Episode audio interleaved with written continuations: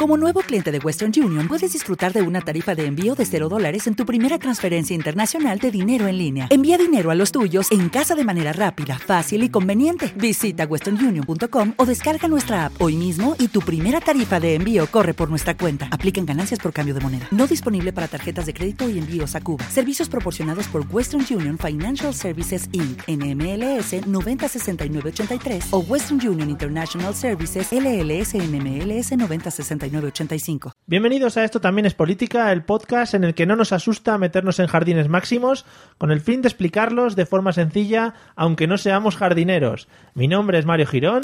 Y el mío, Miguel Rodríguez, y hoy vamos a intentar arrojar algo de luz sobre ese lío enorme que es hoy el PSOE. Acompáñanos, que empezamos. De verdad busquemos salidas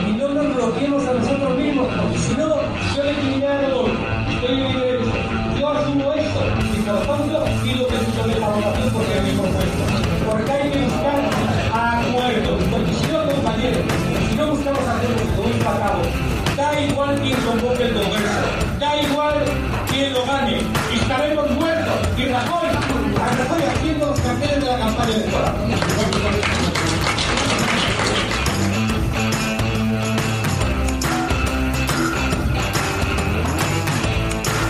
Hola amigos de Esto también es político, bienvenidos al episodio número 10 de este podcast, del cual... Te meto unos aplausos ahí. Joder, qué efectos especiales. Del cual nadie se esperaba ni que llegase al episodio menos uno, pero fíjate, estamos aquí en este, en este episodio además súper especial, ¿no? Bueno, bueno, eh, es que por primera vez en 10 capítulos estamos en la misma sala. Hemos roto las barreras del Skype, que era nuestra barrera hasta ahora, y nos Sí. podemos incluso tocar, que ya lo hemos hecho porque siempre calentamos así. Hombre, y porque así sales más relajado a hablar. Claro, así sale mucho más motivado al tema. Claro. Eh, te veo, te veo bien. Que- Tú que con buenos ojos. Claro, sí que siempre con buenos ojos. Bueno, en el pasado episodio, pongamos en antecedentes en Previously on Esto también es política, eh, hablamos de un tema muy específico que le estaba pasando al Partido Socialista.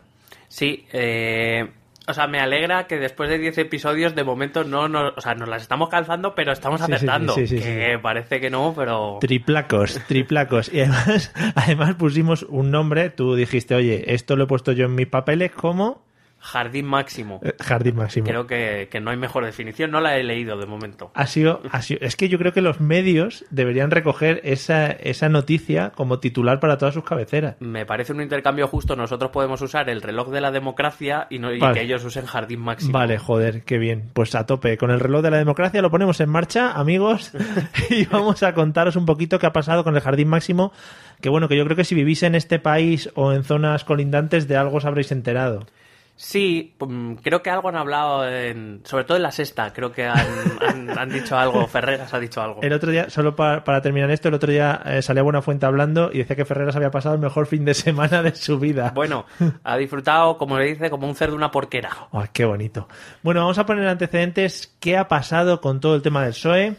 Bueno, si te acuerdas, en el capítulo que anterior, en el que dedicamos a un poco ver lo que había pasado con las elecciones vascas y gallegas, decíamos que a- el jueves Susana Díaz ya se iba a reunir, que venía un comité federal cargadito, etcétera, etcétera. Bueno, pues eh, lo que ocurrió fue es que el día 28 de septiembre, 17 miembros de la Ejecutiva Federal eh, dimitieron en masa para hacer caer a esa Ejecutiva Federal, convocar a una gestora, o sea, crear una gestora y que a partir de ahí, digamos, el PSOE tomara un nuevo rumbo. Lo que pasa es que, bueno, digamos que Pedro y sus colegas se un poco se encerraron ahí, ¿no? En eh, poco menos que en un cuarto de Ferraz. Eh, cambiaron cerraduras, Claro. eh, bueno, estas cosas eh, como muy, muy maduras, ¿no? Eh, en plan, vamos a arreglar los problemas hablando, no, pues vamos a cambiar las cerraduras, a ti no te dejamos entrar, yo soy la máxima autoridad, bueno, un Porque- jardín, un jardín. Porque en el momento en el que 17 personas de, de tu ejecutiva dimiten, no ves que ahí puede haber algún problema, ¿no?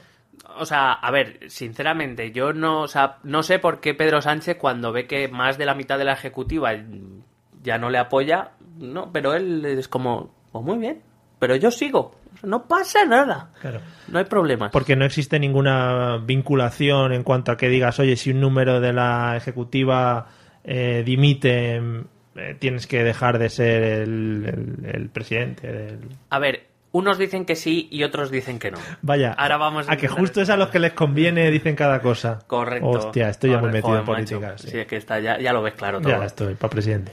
A ver, la ejecutiva eh, tiene, en teoría, tenía 38 miembros, pero activos estaban 35. Eh, Pedro Cerolo, que era uno de Ah. los miembros, había muerto y dos habían tenido que dimitir, entre ellos Touriño, por eh, corrupción. Touriño, se llama Touriño. sí, Qué que- guapo. eh, Entonces estaba en 35 en activo, pero nominalmente la, ejecutiva tenía 38 miembros. Con lo cual, dimiten 17. Los que quedan dicen que no han dimitido la mitad más uno, porque quedan 35 activos y han dimitido 17. O sea, deberían dimitir 18 mínimo. Y no ocurrió. Pero claro, los otros dicen que la ejecutiva son 38 miembros y que con los tres que faltan son 20. Con lo cual sí han dimitido la mitad Mm. más uno. Vale. Eh, bueno, a todo esto se une que los estatutos del PSOE muy claros, muy claros sobre el tema no son. Es decir, ellos, eso- esos estatutos sí prevén esta situación. Es decir, si la mitad más uno de la ejecutiva eh, dimite, bueno, pues los pedristas, vamos a llamarlos los pedristas, porque los han llamado los sanchistas, pero eso me recuerda a Sanchís el del Madrid, prefiero los pedristas. hubiera sido muy, muy guay ver a Sanchís por ahí en medio. Sanchís lo hubiera resuelto mucho mejor, saliendo con el balón controlado. Bueno, los pedristas decían que lo que los estatutos dicen es que la ejecutiva que queda tiene que convocar un congreso extraordinario, que era lo que querían ellos casualmente, Sí. y los dimisionarios decían que lo que hacía esas dimisiones en masa era eh, a- hacer anula- anular a la ejecutiva y por tanto se debía convocar una gestora que a partir de entonces dirigiera el proceso que debía seguir el PSOE. Bueno, pues en estas estamos y así se llegó al, al sábado, ah, que era era el sábado 1 de octubre, Mm. donde pues bueno, se reunieron en Ferraz el Comité Federal. Eh, fíjate que ya he hablado de Ejecutiva Federal, de Comité Federal, Sí. todavía tengo que hablar de Congreso Federal. Yo creo que yo, deberían llamarlo ya la calle Ferraz Federal o, Federal. o Sí, la- sí. se abre la puerta federal o algo de eso. Bueno, eh, donde se reunieron los miembros del Comité Federal, que fueron 253, y que debían decidir si la ejecutiva estaba funcionando, si no, que había que votar, cómo se votaba, porque allí cada uno tiraba para lo suyo y, y bueno, de hecho creo que la- el Comité Federal tardó en arrancar, estaba convocado para las 9 de la mañana, creo que empezó como a las 12 y media, a la 1. Tendrían que votar a ver a qué hora empezaba el comité. Tenían que votar a ver quién puede votar. Claro, pero eh, ¿no hay algunas normas explícitas de cómo tienen que funcionar esos órganos o cómo... Si yo me presento a un comité federal, al principio tiene que haber esto, luego esto y luego esto, allí cada uno habla a su albedrío. Pues es que depende, porque si es un Congreso Federal extraordinario, Sí. El, el orden del día lo pone la ejecutiva y es inamovible. Mm. Si es un Congreso Federal ordinario, eh, es- es- hay un orden del día, pero se puede modificar y digamos que es como un poco más flexible. Claro, ¿qué pasaba? Que mientras la ejecutiva, los pedristas eh, decían que eso era un Congreso extraordinario, un, bueno, un comité extraordinario, los eh, rebeldes, vamos a ver, Sin que me causa. gustan los rebeldes, no un poco Star Wars, Sí. los rebeldes eh, decían que era ordinario porque es verdad que desde febrero, en febrero, eh, se debía haber hecho un comité y un congreso ordinarios que no se han podido celebrar porque hemos ido elección tras elección. Entonces decían que ese era el ordinario, entonces que podían modificar un poco el orden del día propuesto por la ejecutiva saliente, etcétera, etcétera. Más que luego decían que los que dimitían no, no pueden tal, pero como unos entendían que la ejecutiva ya no existía, pues los pedristas tampoco pueden. Pero- Y los otros decían que no, que ellos sí, porque ellos no han dimitido ya, pero es que esta ejecutiva no existe y así todo. Pero las personas que habían dimitido estaban también dentro del comité No. este, no estaban. No, no, no estaban. Decían, feo, ¿no? decían las malas lenguas que Sí. estaban en un bar de Madrid esperando a que les llamaran. Oh, qué cucos, pero ¿quién les llamará a quién? Les hemos asaltado el poder, amigos, podéis Es- volver. Es que una de las propuestas que hizo Pedro Sánchez es que los dimisionarios pudieran ir al comité a votar Sí. a cambio de que les dejaran votar a ellos también. Madre mía, niño. Vaya pifostio. Al final, un poco lo que ha trascendido de eso ha sido que eso ha sido un poco locura el fin de semana en Ferraz. Sí, a ver, básicamente ha sido un espectáculo muy rico. sí, sí. Eh, yo decía en, en una entrada que publiqué en el blog que a mí, eh, que quiero decir que haya eh, divergencias ideológicas dentro de un partido me parece lo más normal. O sea, a mí me extrañan mucho más los partidos donde allí nadie se mueve. Mm. Pero claro, hay formas y formas de resolverlo. Es que eso era era como, bueno, Ferreras estaba en plan tiempo de juego, ronda informativa, ¿sabes? Como, no, al receso, re- un café, uh, Susana está hablando con Iceta, ¿sabes? Pues lo mismo estaban contándose qué tal tus niños. Ya, también pasé, pasé de pa- hice una pasada por 13TV y también estaban en plan ronda informativa, pero eso estaban más con plan palomitas. Claro. Entonces, eh, primera vamos a intentar, o voy a intentar hacer alguna aclaración respecto a esto, que yo creo que está habiendo mucha polémica y mucho malentendido respecto a este tema. El primero es, bueno, mucho, se, se reunió un número de gente delante de Ferraz que llamaba a aquellos que apoyaban a los, se suponía, de quienes venían los dimisionarios, García Paje, Susana Sánchez tal, empezaban, según pasaban, les llamaban golpistas, golpistas, como, como, como tejero, vamos. Sí, igual. A ver, ah, yo creo que hay que cuidar un poco las formas. Golpista creo que es algo muy serio. Claro. O sea, dar un golpe de Estado o un golpe de mano, como lo llamaban, eh, es algo muy serio. La realidad es que los estatutos del PSOE prevén que si la mitad más uno del Ejecutivo, o sea, quiero decir que es un mecanismo que, que existe. Eh, por otro lado, el Comité Federal es un órgano del Partido Socialista democrático aprobado en estatutos dentro de un congreso. O sea, quiero decir que no es que de repente hayan dicho aquí mandamos nosotros. Ya, que al final siguen las eh, la- dentro de las normas que tiene su partido, una de las actuaciones que pueden hacer es dimitir tranquilamente, como en cualquier o sea, Pues, yo sé que en España es un extraño que la gente dimita, Ya, ya, ya. pero bueno, a veces ocurre. ya. Y de, pero quiero decir que resulta muy llamativo que los estatutos se prevé. Si la mitad más uno de los miembros de la ejecutiva, pues hombre, será que algo han previsto, que puede ocurrir. Ya. Pero bueno, la gente también es un poco así. En cuanto se sale algo un poco fuera de lo normal, nos tiramos al cuello de los primeros que, que tengamos. Y además, com- como, siempre hemos dicho, somos demasiado extremistas.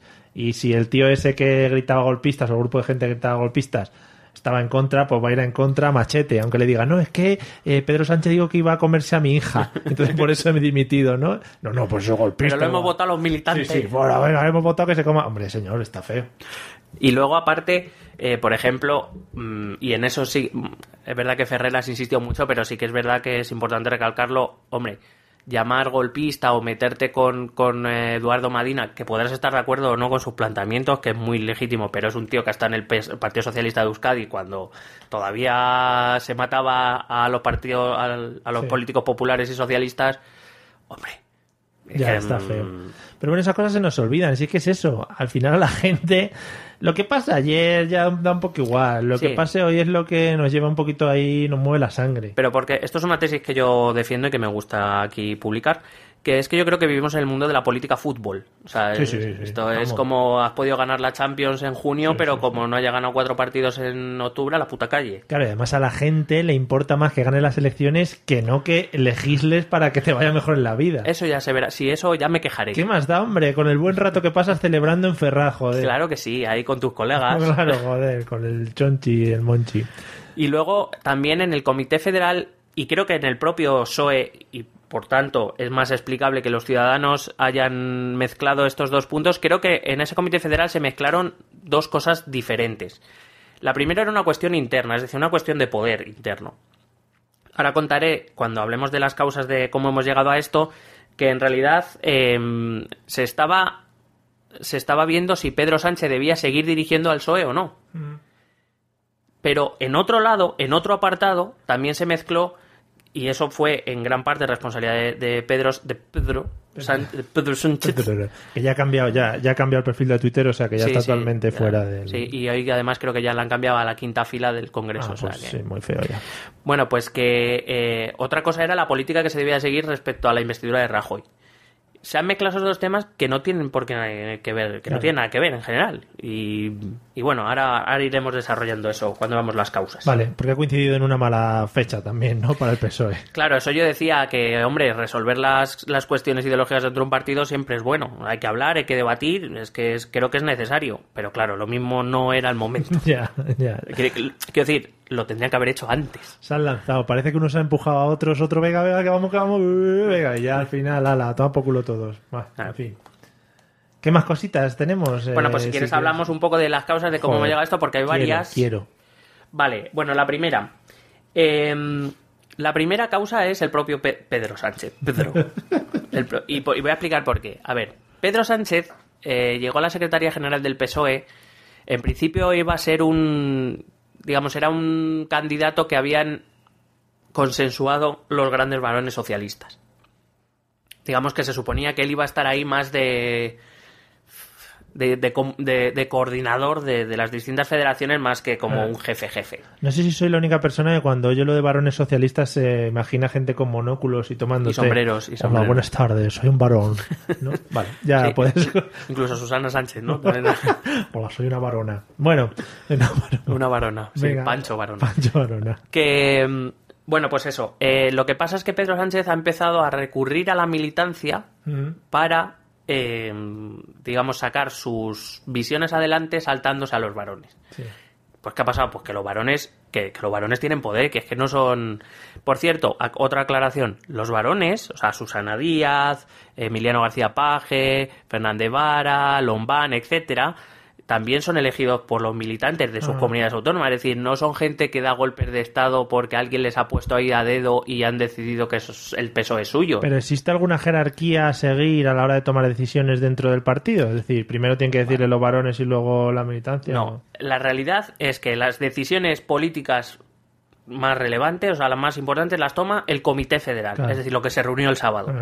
Bueno. Es se decir- se reunió. Lo que pasa es que lo normal, entendemos como lo normal, es que lo que la Secretaría, la Secretaría General, el Secretario General, que es el que está en contacto con todos, pues más o menos debería consensuar y lo que lleve adelante el, el Secretario General se supone que el, el Comité Claro, que se supone Claro. que realmente en el mismo partido tiene unas ideas muy parecidas. Quiero decir, el secretario general tiene la potestad de, de, mm, digamos, de dirigir un poco hacia dónde van los tiros, pero las decisiones las toma o el comité o incluso el Congreso. O sea, que, que- que, mm, el secretario general puede tomar, tiene cierta parcela de poder, pero se supone que debe, eh, y más en un partido como el PSOE, donde las tendencias ideológicas son muy amplias, pues que tiene que intentar un poco consensuar y hacer juego de mano izquierda, cosa que Pedro Sánchez llegó un momento que decidió no hacer. Porque cada vez que quería sacar algo y los varones no los veía muy por la labor, pues acudía a la militancia, como la militancia le apoya, pues ya está Claro. Como si los quiero decir como si, si los varones o el comité federal no fueran órganos democráticos o personas democráticamente elegidas como cabezas de sus federaciones Ya. Entiendo. Entonces se le ha saltado un poco por la torera. Al final se está apoyando un poquito en que, joder, como la gente me apoya, yo tiro para adelante, ¿no? Como la mayoría de gente de militantes de mi partido me apoya. claro esto es, esta es una discusión que tuve el otro día y es como eh, quiero decir entiendo que cuando las bases apoyan algo al fin y al cabo pues el Partido Socialista se debería apoyar en sus bases está claro pero eso es que parece que es negar que el Comité Federal no tiene legitimidad para tomar decisiones cuando en los estatutos del Partido Socialista es así.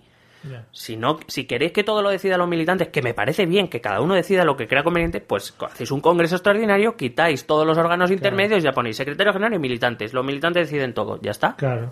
No. Porque si hay partidos, eh, no sé si estoy diciendo una burrada, pero la CUP eh, sí que votan todo lo que van a decidir, cosas de esas, ¿no? O muchas Lo- de la- las cosas. no, no, la CUP también tiene su, bueno, no sé cómo lo llaman, pero digamos que tiene una ejecutiva. Iba a decir algo en catalán, Sí, pero me lo no, déjalo, déjalo, que ya nos hemos metido en muchos jardines. Que tiene de, tiene un órgano, no sé si lo llama, es que no me acuerdo, no sé qué político, el, conse- el consejo político o algo de eso, que digamos que las decisiones que tal las toman ellos. Sí, es bueno, un consejo reducido, quiero decir. Que al final es eh, que todos los militantes delegan sobre unas ciertas personas para decidir, que es lo más normal. Pero bueno, que si quieren hacer que todo lo decían los militantes, que me parece fenomenal, pues muy bien, quita el comité, quita el congreso y, y que el secretario general no haga nada, que haga, lo consulte todo y lo que Claro. los militantes decían que lo haga. Y cada semana están reuniendo a los militantes. Claro, pero que, ah, bueno, es que lo queremos todo. Ya, un grupo Pero- de WhatsApp al final. Pero claro, lo que no puede ser es como, como no me interesa ahora hacerle caso a los varones o al comité federal, pues digo que yo a los militantes, los militantes, no, oiga, o sea, no puede ser para lo que tú quieras. O es una cosa o es la otra, o es el mix o lo que queráis, lo que se decida, pero no puede ser según a ti te interese. Ya. Bueno, eso nunca pasa en este país. O No, sea, eso es verdad. tampoco... Eso verá. Luego, la segunda causa es una causa histórica. No voy a remontarme mucho, eh, pero me, me he querido centrar eh, desde 2011, cuando sale Zapatero del gobierno. Bueno, él decide ya no presentarse a las nuevas elecciones. Hay una carrera por la Secretaría General del PSOE entre Rubalcaba y Carmen Chacón. Sí. Karma. Karma Chacón. La Carmen. Y bueno, se suponía que Chacón era la candidata, digamos, renovadora, que pretendía darle una nueva. que bueno, después de ocho años de Zapatero, pues parecía lo lógico. Pero al final el PSOE le entró un poco el canguelo, porque estábamos en mitad de la crisis, porque por las razones X que fueran, y eligió, acabó eligiendo a Rubalcaba por un corto margen de, de votos. Eligió a Rubalcaba, que era una, vamos, fue ministro con Felipe, o sea, con eso ya más o menos te lo voy diciendo, te lo voy diciendo todo, claro. Sí, sí.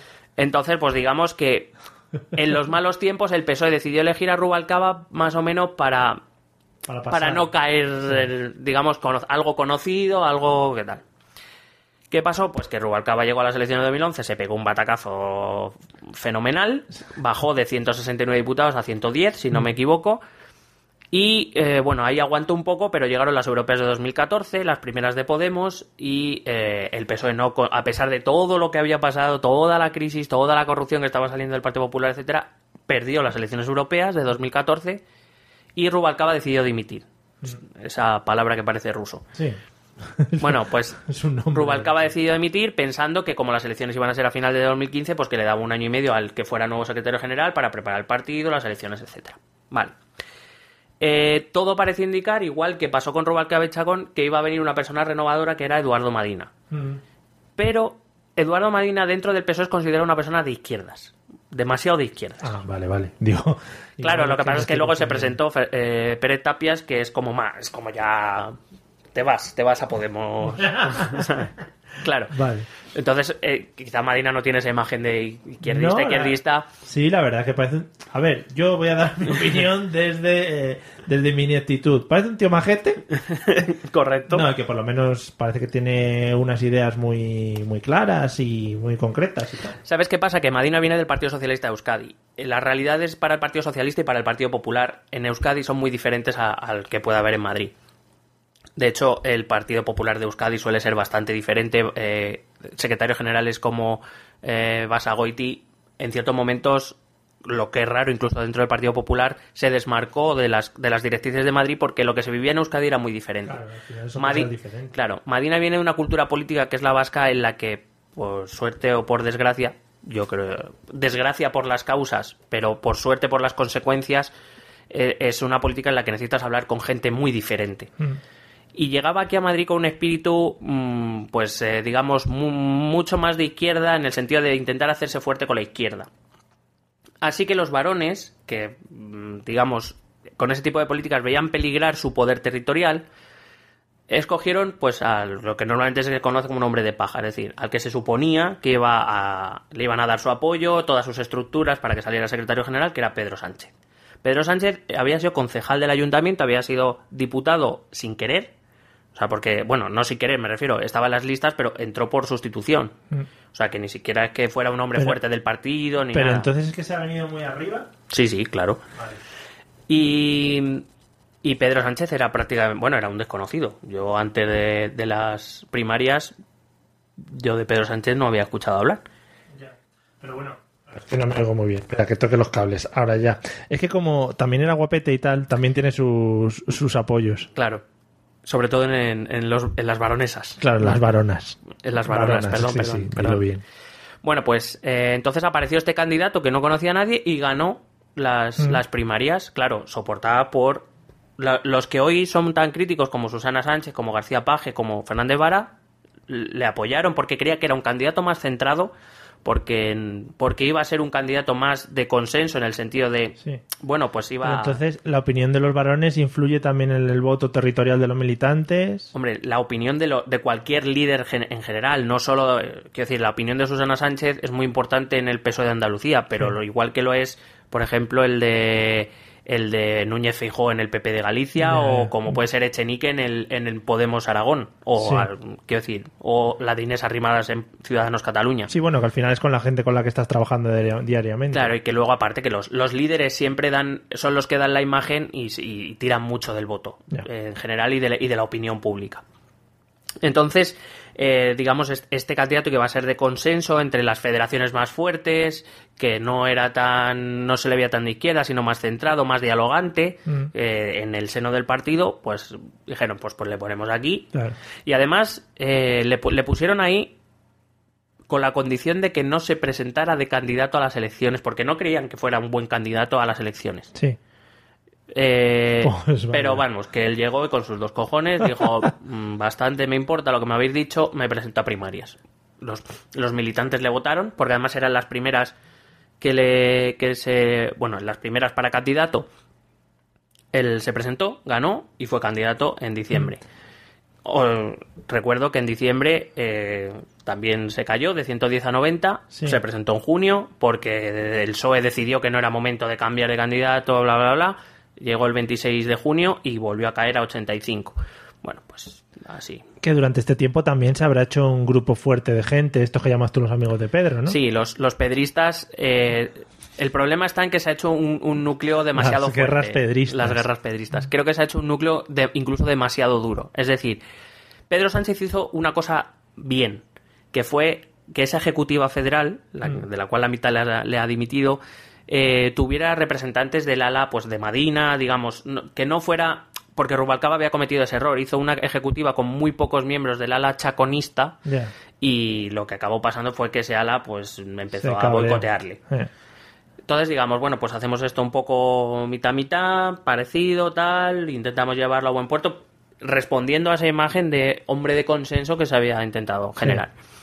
Pero el problema está en que su núcleo duro, es decir, los César Luena, eh, Rafael Hernando, no, Rafael no, Antonio, que Rafael es el del PP, Antonio Hernando, Pachi López, etcétera, pues son un núcleo tan tan duro que es que yo creo que esto le han ido calentando la cabeza. Le han dicho, tú tira, tú tira, Sí, tú tira sí. que esto lo tenemos. Vamos a por ellos. Sí. Que montaban otro partido, otro partido. Sí, sí. Entonces, eh, quizá eso no le ha dejado ver. Bueno, los problemas lo No, veíamos todo, igual- pero a lo mejor. O sea, igual él piensa igual que ellos y va también bueno, sí, sí, no, no lo dudo, pero a lo mejor en esas. Que, que no lo dudo, el poder de todos. en ese- bueno, yo no sé por qué no lo he tenido, pero vamos, el poder se sube a la cabeza. Lo que pasa es que a lo mejor en esas ocasiones es bueno tener a alguien que te diga, "Ch, chato, baja, relaja, Claro. relaja un poquito. Y no lo tenía. Si es que lo raro, además, en esos ámbitos que estás, digamos, metiéndote en jaleos con los de tu propio partido, que son con los que se supone que tienes que apoyarte para hacer frente a otros. Y más siendo el, el secretario general, porque quiero decir, es que precisamente creo que es esa tu función, intentar re- a- unir al partido, no separarlo. Y creo que Pedro Sánchez, más allá de que tenga más razones o menos razones, que podemos entrar a debatir, creo que su función no la ha cumplido. Mm, Creo que una de sus grandes funciones es esa, unir al partido y no separarlo. Y creo que no ha contribuido en nada a unir al partido. Bueno, pues nada, eh, pobrete. Lo está pasando mal. ¿Alguna otra causa que tengamos por ahí pendiente? No, no, no causas pendientes que tengamos nosotros con la ley. Que yo sepa, no, De no me han no. notificado. Bueno, otra sería la propia actuación de Pedro Sánchez, me refiero durante, durante su secretariado. Eh, claro, cuando Pedro Sánchez llega, te digo que llega con ese aire de consenso, que se supone que va a ser muy dialogante con las federaciones. Entonces, lo primero que hace es eh, quitar a Tomás Gómez de en medio de la Federación de Madrid, cambiar la cerradura, que no puede entrar en su despacho. Le gusta mucho cambiar cerraduras. Pero en serio, es que creí que lo decías en broma. Han cambiado cerraduras para que la gente no entre. Sí, sí, sí. O sea, Tomás Gómez no pudo acceder a su despacho de la sede del Partido Socialista en Madrid en Callao porque habían cambiado la cerradura. Ahí va, pues curiosamente tocaba cambiar cerraduras ese fin de semana. Claro. Eh, quitó a toda la ejecutiva y, y yo no soy yo no soy sospechoso de defender a, a Tomás Gómez, porque Tomás Gómez me parecía un político lamentable. Sí. A mí, personalmente, en mi opinión. Ahora bien, me parece muy hipócrita que ahora se, de- se escude la militancia porque Tomás Gómez, dentro del Partido Socialista de Madrid, tenía el respaldo mayoritario, muy mayoritario de la militancia madrileña. Entonces, en, en ese mucho. caso, no, claro, es que eso ya se me buah. O sea, pasó hace dos años. Buah, es Tampoco- muchísimo, muchísimo. bueno, pues ¿quieres algo más reciente? Perfecto. En las elecciones gallegas, eh, Eso ha pasado también hace tiempo, ¿no? Hace sí, bueno, un, un mesazo. Vale. Bueno, pues básicamente ocurrió lo mismo. Había en dos provincias, la Ejecutiva Central decidió eh, poner a una gestora para cambiar las listas electorales, por las razones X que fueran, eh, porque no estaba de acuerdo y, bueno, pues usó la prerrogativa de la Ejecutiva Federal de ser el secretario general y cambió las listas electorales. Que Y- esa norma es un poco la norma de mis huevos, ¿no? Sí. Es decir, aquí estoy, aquí los pongo. Aquí, sí, sí, aquí, Vale, los, aquí vale. los muestro. Vale, vale, ya para que me quede claro, digo en mi, Pero bueno, en mi lenguaje. otras pequeñas cosas, por ejemplo, a todo el mundo sorprende que Chimo Puig, que es el secretario general y presidente de la Comunidad Valenciana, eh, que bien conoces, Es colega, sí. Somos íntimos. bueno, pues a todo el mundo le el otro día sorprende. le vi, el otro día le vi. ¿Y qué tal? Porque están entrando ya la Está muy Generalitat. delgado últimamente, ¿no? Sí, está el pobre que le está afectando. Sí. Bueno, la pues, presidencia. pues resulta que, mm, que Chimo Puig, eh, que ha llegado a un acuerdo con Podemos en la Comunidad Valenciana y con Compromís, eh, pues que sea dimisionario, ¿no? Que le- le- se pone un poco en el lado de Susana Díaz o de Fernández Vara, que digamos van por otra línea. Pero es que Chimo Puig, eh, en las elecciones generales del 26J, empezó a negociar con Compromís ir juntos por el Senado para intentar conseguir más senadores y, por tanto, intentar evitar la mayoría absoluta del PP en el Senado. Sí. Y Pedro Sánchez dijo que no. Que quién. Dijo, ¿quién es el secretario general? ¿Quién es el secre-?" Yo, pues no. Y ya está. Muy bien. O sea, Claro. este tipo de actuaciones, pues obviamente quitas al de Madrid, quitas al de Galicia, eh, al de Valencia le dices que esto no puedes hacerlo, o a, a Paje y a, y a Fernández Vara, cuando dicen algo que no te gusta, les dices, os invito a iros del partido, pues, Es verdad. pues, hombre, los varones hacen, cuidado, se Es ponen verdad, tensitos. Es verdad, es verdad. Sí, fueron unas declaraciones, ¿no? De radio que salió diciendo que a la gente que decía esas cosas les invitaba a que dimitieran. Sí, bueno, de hecho, a los propios dimisionarios les dijo, eh, yo si no estuviera de acuerdo con el proyecto, no, yo dimitiría ya. Y a los dos días dimitieron y, y dicen, pues, ¿sabes? Y no Pues, le vino bien, sí. y no le vino bien. Pues si lo he dicho yo, coño, eh, oh, joder. Claro. Luego también eh, no estaban de acuerdo con el calendario que se va a celebrar porque Pedro Sánchez, viendo que ya empezaba a peligrar su cabeza, pues eh, propuso un calendario que, pues eso, otra vez primarias eh, con el con primarias a una semana del fin de plazo para conseguir un gobierno alternativo, porque él se escudaba en que si la militancia le respaldaba podía intentar un gobierno alternativo. Cosa, siguiente aclaración, que los, que los varones ni el comité le prohibieron nunca. Lo que, le lo que sí que le pusieron fue límites. Si Pedro Sánchez hubiera conseguido o consiguiera el, el pacto con Ciudadanos y Podemos, el comité le aplaude. Claro. Pero es que, visto que eso era imposible, principalmente porque Podemos y Ciudadanos se autoexcluyen, eh, pues lo que empezó a sonar es que con quién iba a conseguirlo si no, con los independentistas. Y ahí sí que el Comité Federal le dijo que no. Claro. Pero entonces, la idea que tenía Pedro Sánchez era un poco eh, la de que si salía otra vez candidato, salía por todo lo alto, ¿no? Que le sacasen en brazos a Díez Ferraz. Es decir, tener, eh, presentarse al, al- al comité extraordinario, como lo llames, para. No como lo llames tú, sino como lo, Como lo llamen ellos. Como se llame, para que la, la militancia le vote. Estaba seguro, tenía más o menos seguro que creía que le iban a votar. Luego, en un día, intentar hacer el pacto y luego salir presidente a la semana. Claro, es que eso- esa es una de las grandes dudas que yo no sé por qué la gente no se, o los, bueno, digo la gente, los periodistas o esta gente que sale en televisión no se lo plantea más. O sea, es en plan, si Pedro Sánchez tiene un acuerdo, ¿por qué no lo presenta al comité? Claro. O sea, que, ¿por qué arma este pollo? Si no es necesario. Bueno, por- pues es porque o bien no tiene ningún acuerdo, Ah, o bien tiene un acuerdo que sabe que el comité le va a echar para atrás. Entonces lo que intenta es hacer una especie de bypass, una M30, Ya. para rodear, evitar el comité, que es algo, como, claro, ¿quién va a ir en contra de que lo que voten los militantes? Es muy, eso es muy joroba para cualquier responsable político. Ya, no es lo mismo que lo que hablamos muchas veces de, de lo que dice el Partido Popular, de cómo ha votado la mayoría de la gente. Claro. No es exactamente igual, porque al final. No, eh, pero, pero claro, volvemos a lo mismo. Si tus bases respaldan lo que tú propones, es muy difícil para Susana Díaz, se llame Susana Díaz, Fernández Vara o se llame como se llame, muy difícil decirle, no, no, que te vamos a decir que no. Porque entonces, claro, las bases se te van a revelar a ti. Pues es, es un poco complicado. Eso es lo que intenta Pedro Sánchez. Y, por cierto, que no solo lo intenta Pedro Sánchez. Que eso lo ha, lo ha hecho, lo hizo Garzón en Izquierda Unida, lo ha hecho Podemos, la ejecutiva de Podemos, que, que esto es algo habitual para quien tiene primarias. Claro, por eso es- no he nombrado al PP, por si acaso alguien...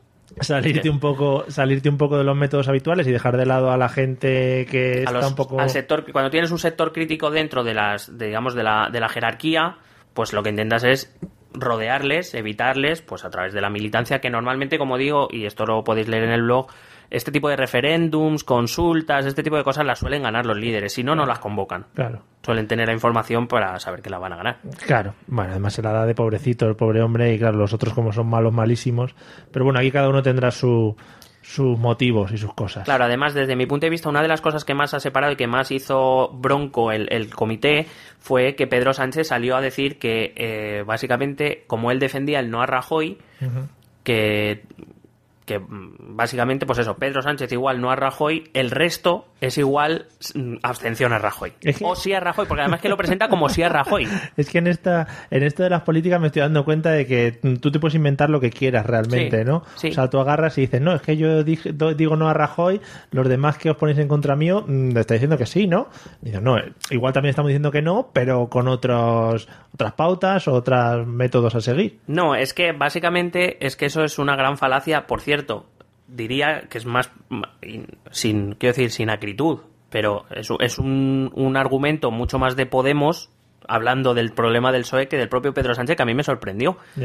Porque no todos los, vamos a llamarlos los rebeldes, los críticos, el sector crítico, no todo el sector crítico está a favor de la abstención a Rajoy. Por ejemplo, Claro. Chimo Puig, él sigue con el no a Rajoy. Lo que no quiere es que lo encabece Sánchez.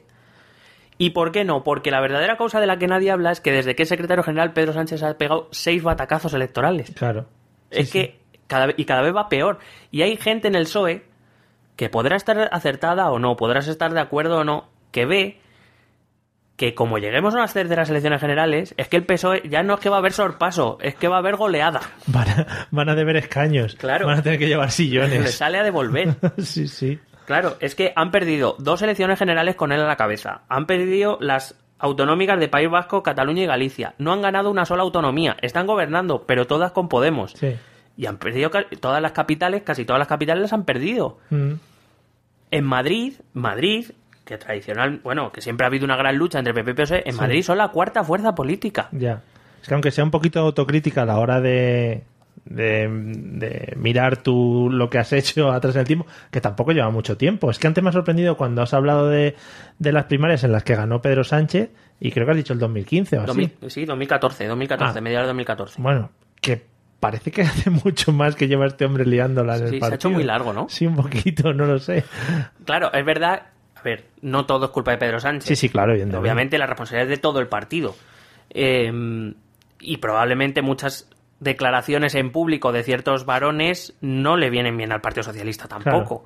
Y, y- y creo que en eso sí tenía eh, razón Pedro Sánchez y sobre todo a quien más he oído ha sido Josep Burrey.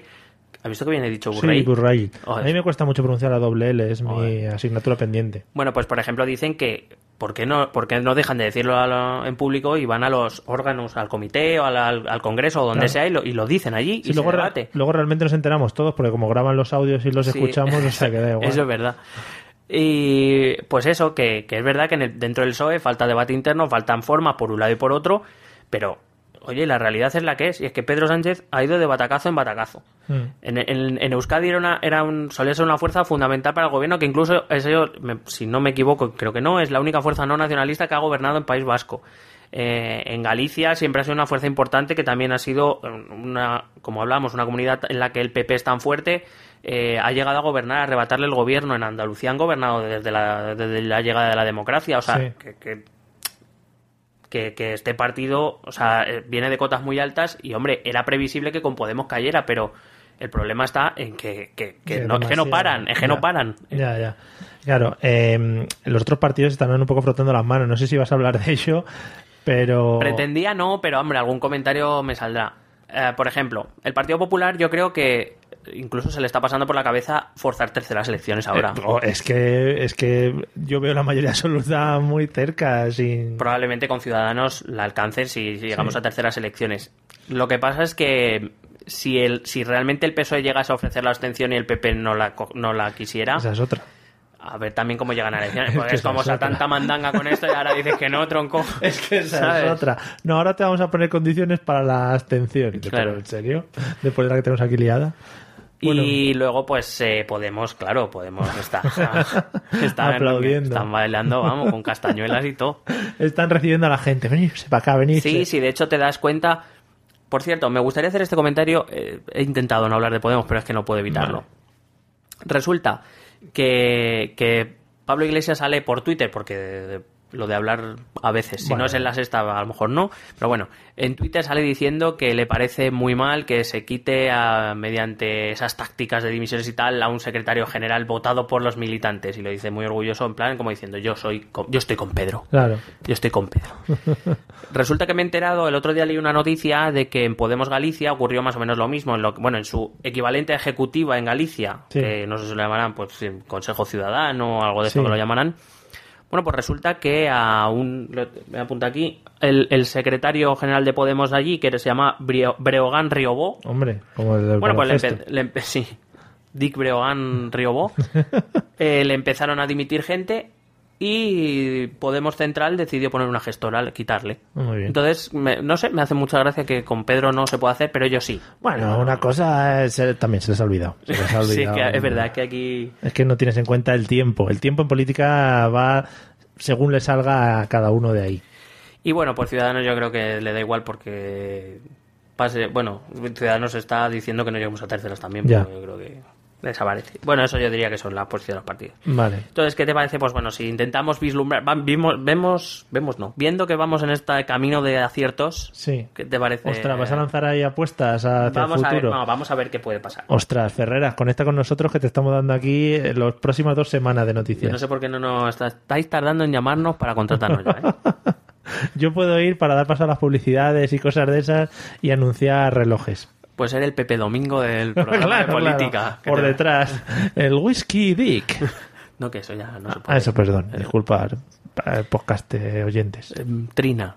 Bueno, em, es cierto que ahora parece que como ya han conseguido sacar a Pedro Sánchez, por cierto, que me ha gustado mucho que cuando pierde la votación dice, todo, ¿has visto que, que, que- que guay se puso, que estupendo se puso? No, no me echáis, me voy yo. Dimito, dimito. Sí. Bueno, em, pues una vez dimitido Pedro Sánchez, se ha constituido una gestora y ya todo el mundo da por hecho de que el Partido Socialista se va a abstener. No seré yo quien no diga que obviamente esa opción ahora mismo está más cerca que antes. Sí.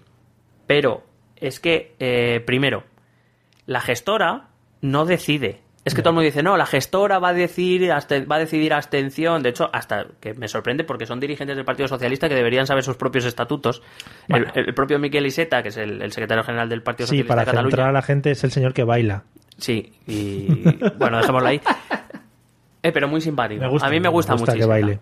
Eh, lo que pasa es que aquí, por ejemplo, sale diciendo que como la gestora decida que la abstención, que los diputados del PSC mm, van a romper la disciplina de voto. Pero que es que la gestora no decide. La gestora es, digamos, es una, es una junta que, digamos, mm, sobre todo tiene responsabilidades administrativas respecto al partido. Las decisiones políticas, repito, las vuelve a tomar el Comité Federal, que sigue existiendo. Sí. Entonces será el Comité Federal quien decida si hay abstención o no.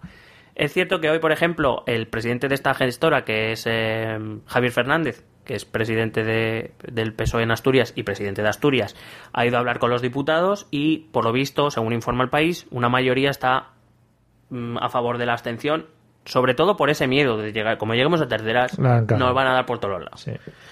Eh, en cualquier caso, todo el mundo plantea las opciones del Partido Socialista eh, con esta que en negociación, bueno, en negociación se suele buscar el win-win, pero parece que lo que lo que se presenta al PSOE es un lose-lose. Sí, o un win lo menos posible. No, es un lose-lose. Vale. Es decir, si, si leéis periódicos o veis eh, programas de televisión, ¿Eh? ¿Incultos?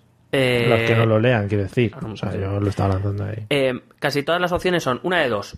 O vuelve a decir que no y van a terceras elecciones y se mete un batacazo de narices, Sí. o se abstienen con todo lo que eso conlleva, que será un batacazo futuro. Porque la posibilidad de dar libertad de voto a los diputados. Eso lo veo complicado. Pero eso estaría guay, porque eso por lo menos daría un poquito de movida al- a, la, a la elección del presidente. A ver, si a mí no me Al parecería de investidura, Yo he dicho que lo que me parece es que es difícil que ocurra. Ya, ya. Eh, guapo. Vamos, no sé, si luego después de salir de la dimisión, imagínate, ¿no? Que deciden la abstención y Pedro Sánchez que salió diciendo yo soy súper fiel al PSOE, haré todo lo que la- Sí. la- el comité diga, la Junta, porque es diputado y no ha renunciado al escaño, por Claro. cierto.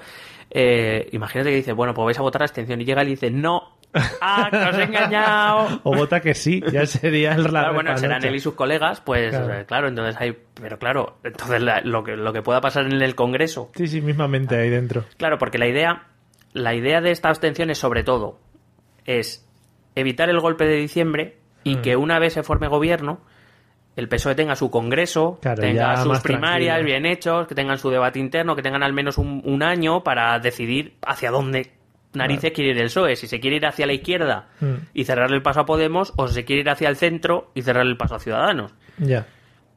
Entonces, como eso lo tienen que decidir, lo que pasa es que no pueden decidirlo ahí en, en Claro. y corriendo. Es que es una decisión que, que en principio va a decidir la línea política de los próximos, yo qué sé, te puedo decir 8 o 10 años mínimo. Ya. Entonces, claro, no es una decisión que se pueda tomar y hay mucho, tiene que haber mucho debate. Claro, elegir a un secretario general que tenga ciertas condiciones como para poder presentarse a una elección a presidente con, con, con garantías de poder Claro. ganar o por lo menos de poder mejorar lo que tienen. Y sobre todo aclarar exactamente ahora qué quiere, porque el PSOE ahora mismo quiere ser.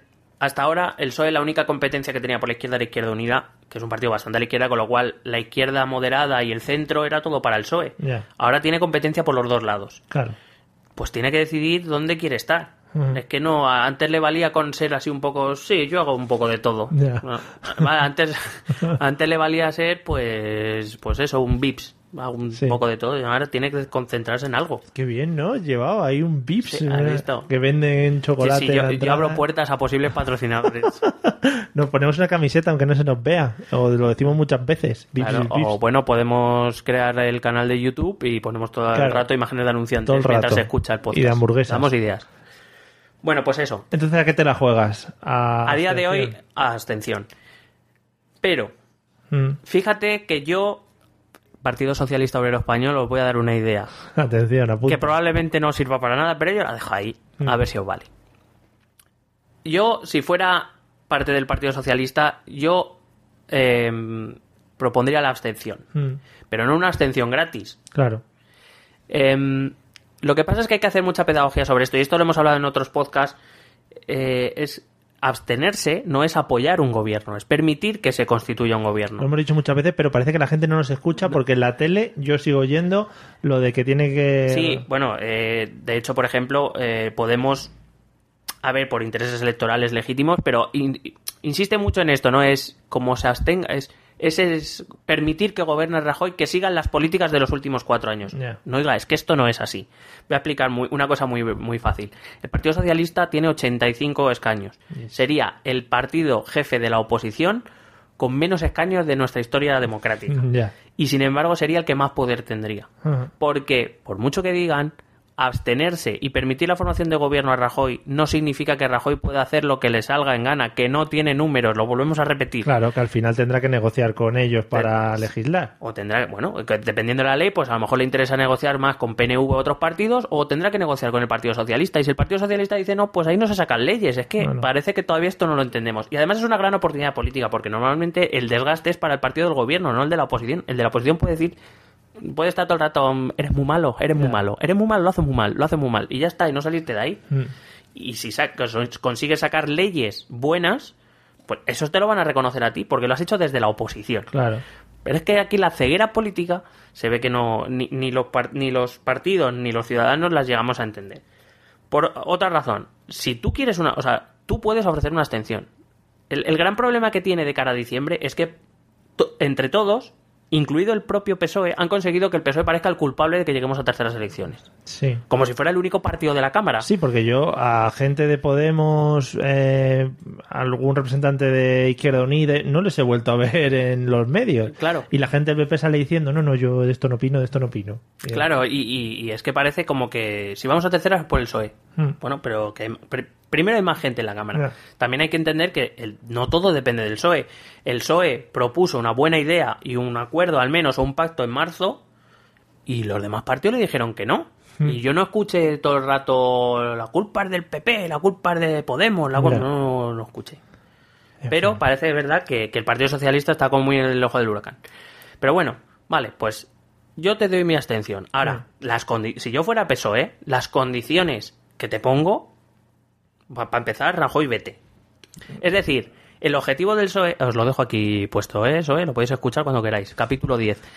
Eh, la idea... Pero que se den prisa porque Sí. tienen unas cositas que hacer. La idea, la idea, si yo fuera alguien en el PSOE, sería, si mi principal problema es que si llego a diciembre a las elecciones, todo el mundo va a pensar que soy el culpable, Mm. lo que tengo que conseguir en este tiempo es presentarme, llegar a diciembre, si es que llegamos, dejando claro que no es mi responsabilidad. ¿Cómo lo hago? Ofrezco abstención, formación de gobierno, y te voy a pedir unas condiciones. Si ya no las aceptas tú, ya es tu problema, no el mío. Claro. Pero no, tampoco. Por lo menos no- agitar un poco a los demás para que entren otra vez en el juego político. Claro, es decir, pon condiciones. ¿Quieres que Rajoy salga? Quita a Rajoy. ¿Quieres ciertas políticas? Imponlas en la, en la negociación. Ujú. ¿Que no te las aceptan? Bueno, pues tú has ofrecido, no te lo han aceptado, pues vamos a elecciones. Intenta por lo menos llegar con esa imagen de yo sí he hecho algo porque haya gobierno, incluso no siendo mi ideología, y son ellos los que han dicho que no. Y bueno, supongo que mínimamente juntando las opiniones de la gente que esté en la directiva del PSOE, o de, por lo menos de, de cara a, la- a- a los posibles votantes. Hombre, pero creo que poner unas condiciones para una abstención, además, unas, digo, tienen que ser unas condiciones exigentes. Obviamente que el Partido Socialista, entre comillas, le regale eh, una abstención al PP es complicado de vender, por mucho que quieran. Pero si tú haces una abstención dura, es decir, en el que consiga realmente cosas, pues se me ha ocurrido esa, la de quitar a Rajoy. Sí, sí. Tú ponme a otro del PP aquí o consensuamos un nombre de tu partido Claro. y le pongo de presidente. Mientras esté este señor yo no le voy a poner. Y veremos qué hace el PP. El PP se enrocará, Mm, porque ya lo ha hecho. Sí. Eh, Ya lo dijo Rafael Hernando. eh, Mariano Rajoy es su candidato ahora y durante muchos años. Bueno, Hombre, tampoco. pero por, pero por lo menos que se presente ante la opinión pública diciendo, sí, sí, yo he intentado esto, han sido ellos los que no. Claro. Por lo menos hacer algo. Es que ahora mismo el PSOE está como, ¿sabes? Como al boxeador que le han metido dos guayas Ya. y está como flotando. Y, no, y hace nada, ni lado ni para el otro. Y parece, claro, pues le están dando de lo lindo y no reacciona. Claro, y los demás aplaudiendo. Ole, ole. O dándoles O da- directamente. también, hombre, por si, por si les queda algún sitio libre para pegarles. Claro, pero eso, sobre todo, creo que los militantes socialistas. O sea, quiero decir, no creo que venga a cuento, pero yo he sido votante socialista y yo entendería una abstención siempre y cuando lo que no fuera es una abstención y además te voy a dar todas las leyes que quiera sacar el Partido Popular, las voy a sacar. No, es que no tiene nada que ver. Tú vas a formar un gobierno y ahora yo te voy a controlar. Es que eso es la oposición. Y yo.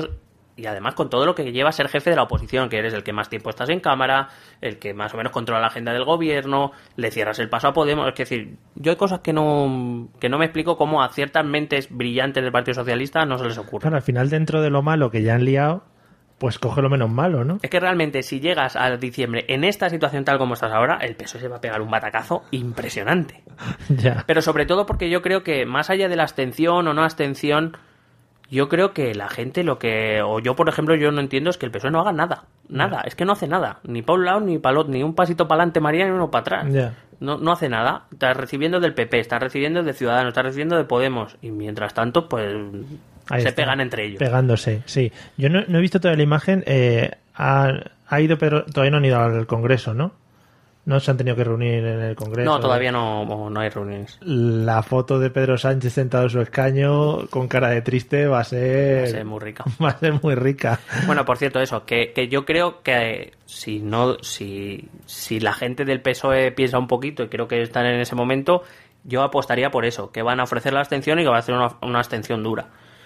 Veremos si el PP lo que hace el PP. Yo no creo que la vayan a vender muy barata, de todas maneras. Luego es, es verdad que es difícil, como te he dicho, vender una abstención barata al PP por parte del PSOE, no. Entonces, ¿seguimos apostando por las elecciones para el 18 de diciembre? Sí, sí. Vale. O sea, que antes he dicho que apostaba por la abstención, no, me refería que yo apuesto porque el PSOE va a ofrecer una abstención, pero creo Dura. que la- va, va a ofrecer una abstención con condiciones tal que el, el Partido Popular no las va a aceptar Por y lo vamos a menos- llegar a elecciones igual. Sería lo más razonable. Sería lo más lógico, es que estás también hablando de los dos grandes partidos, de, de los dos grandes partidos, además de los dos arcos ideológicos. O sea, yo entiendo que a lo mejor Ciudadanos, primero porque tienen menos escaños y segundo porque, en- por ejemplo, en materia económica son mucho más cercanos, pues bueno, se puedan poner más de acuerdo y haya menos exigencias, entre comillas. Pero hombre, está claro que el Partido Popular lo que no puede es esperar una abstención del PSOE porque sí. Claro. Sería feo. Por razones de Estado. Es que a mí me encantan estos razones de Estado. Que me, me pregunto yo dónde estaban las razones de Estado en marzo, pero bueno. Pues te lo puede decir alguno. Estaban ahí en sus. Bueno, en fin. Eh, ¿Tienes algo más en tus maravillosos papeles que contarnos? Yo creo que me he quedado bastante a gusto. ¿Te has quedado agustirri? Me he quedado bastante agustico. Qué bien. Oye, pues ya sabes lo que te queda, ¿no? Eh, recordar los, Los métodos de contacto, sí. Y luego te voy a contar una noticia que ha saltado a los medios eh, esta última tarde que te va a dejar picueter. Bueno, entonces lo digo antes por Sí. si me dejas tan soqueado. que Sí, me- sí.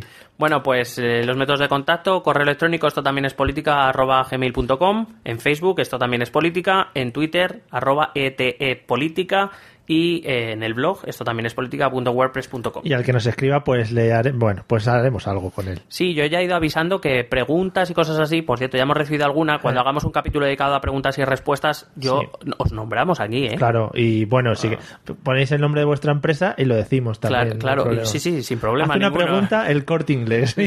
pregunta. Sin ningún problema. Bueno, te voy a decir la noticia que ha salido a los medios de comunicación en las últimas horas. Estás atento, es noticia política, ¿eh? Espérate que me estoy agarrando. Atento.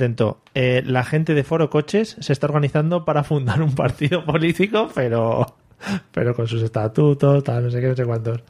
¿Cómo te has quedado? Emigro. Pero es que se lo llevan de calle. O sea, yo solo estaba temiendo dos cosas. Que, bueno, sabes que Foro Coches les envió pizzas a mansalva al, com- al Comité Federal, ¿no? Pues no, si en el fondo son graciosos. Son muy buenas Eh, yo solo temía dos cosas que pudieran llegar a la política. Una era Foro Coches y la otra es Belén Esteban. O sea, y más que nada porque es que lo veo, veo, lo veo. O sea, Pues- lo veo ahí puestos. Bueno, vete preparando el episodio especial de Foro Coches porque lo vamos moviendo. ¿vale? Venga, Nos vemos en el próximo episodio, ¿vale? Bueno, no, no sé si nos veremos. Bueno, no, nos escuchamos por lo menos. Eso seguro. Vale, adiós.